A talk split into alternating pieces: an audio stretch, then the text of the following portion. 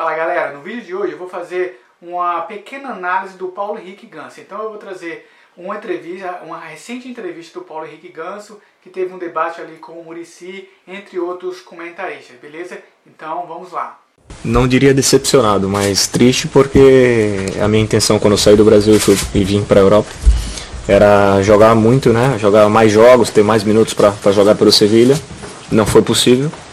É, fiz bons jogos, fiz gols e mesmo assim joguei pouco. Primeiro, né, eu quero jogar, uma coisa que, que eu fiquei praticamente dois anos jogando pouco e eu quero ter, ter mais minutos para aproveitar dentro de campo e desfrutar também do futebol. Conhecia um pouco da liga, né, já de alguns jogadores falarem. É uma liga que vem crescendo muito né, ao longo desses anos. Né, e, claro, espero que eu possa, possa conhecer Paris também. Então, essa primeira parte do Paulo Henrique Ganso, que ele falou que jogou, jogou pouco, mas fez o melhor que ele pôde pelo Sevilha, foram dois anos de Sevilha, no total foram 18 partidas e 4 gols. Realmente a estatística dele é um número interessante para quem fez 18 partidas e 4 gols é, para um, um meio campista. Ele fez uma quantidade de gols realmente consideráveis. Mas para jogar no futebol é, europeu não é necessariamente você só precisa fazer gol. Você precisa é, ter uma entrega coletiva. Então os treinadores atuais eles acreditam, eles valorizam mais no poder coletivo. O quanto o jogador vai colaborar, o quanto o jogador vai contribuir de uma forma coletiva para o time. Antes de ouvir o professor Murici. Porque a gente assim, ó, surge um jogador e nós projetamos onde a gente acha que ele vai chegar. E a imprensa projetava ver o Paulo Henrique Ganso vestindo a 10 da seleção brasileira numa Copa do Mundo. Ele não chegou onde a gente projetou.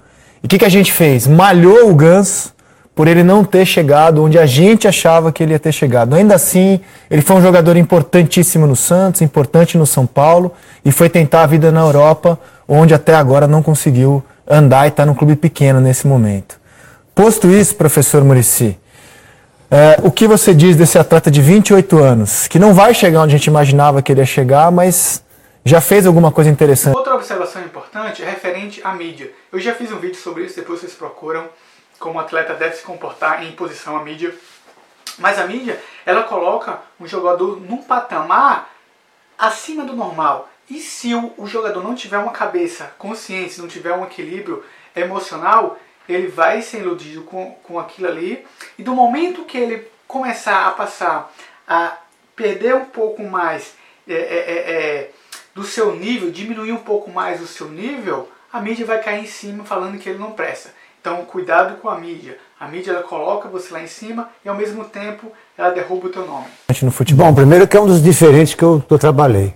Jogador diferente demais, pensa mais que os outros né? A bola vem, já tem um destino. São os número 10, né, como o Pet. A bola vem, já tem uma história que ele vai fazer. Ele não vai dominar para depois pensar. Ele já pensou tudo o que está acontecendo do campo, já olhou tudo onde que ele pode meter a bola. É um diferente. Né? Faz coisa que, que os outros não fazem. Né? É, no Santos, por exemplo, no Santos, na minha estreia, por exemplo, a gente foi jogar contra o Cerro lá, que a gente não podia nem empatar, e nós perdemos o Elano, perdemos o Neymar, que era o principal jogador, e, e o Zé Love dei, dei a, a, a, função para o Ganso é, ser o melhor em campo. Ele foi disparado o melhor em campo. Ele é um cara totalmente diferente. Agora, que eu acho que ele realmente não entregou, que todos nós esperávamos, as contusões dele atrasou ele. E são contusões sérias. Joelho, ele, né? Limitou ele um pouco. E uma outra coisa também que eu acho, que o Ganso, ele não gosta de sofrer. Como assim? O jogador precisa sofrer um pouquinho para conseguir as coisas. Limite. Precisa jogar um pouco no limite. Ele não pode jogar no Sevilha só aquele jogo dele. Tem que ser um pouco a mais, porque o futebol espanhol de pegada, é de sabe de correr um pouco mais. Então o Ganso, ele tem essa coisa, ele, ele, ele é um cara muito na dele, ele é um cara que não, não, não ele estar muito com, com, as, com, com as pessoas. Ele que aceita a diversidade? É, então, ele tem que sofrer um pouco, zona ele tem que saber. Conforto, o jogador é, que é, quer ficar na zona do conforto. Ele quer ficar, por exemplo, eu insistia no meu tempo no São Paulo e no Santos, Ganso, número 10, tem que entrar na área, Ganso. Eu lembro disso. O 10 tem que fazer gol, Ganso. O Ganso, pra ele, você vê como é que ele é? Ele é melhor dar um passe do que fazer passe, gol. Nem ia, nem se apresentava. Ele, não, ele era assim, porque ele não era um cara vibrante, ele era um cara que não que dá aquelas coisas, fazia um gol, dava cambalhota, não. Para ele é uma coisa normal. Né? Então eu acho que essas duas coisas, as contusões dele que foram sérias e ele não sofrer, ele não querer mais para ser realmente o que nós todos imaginávamos dele. Ele tinha que sofrer um pouco mais para conseguir. Do ponto. Ele não gosta de sofrer.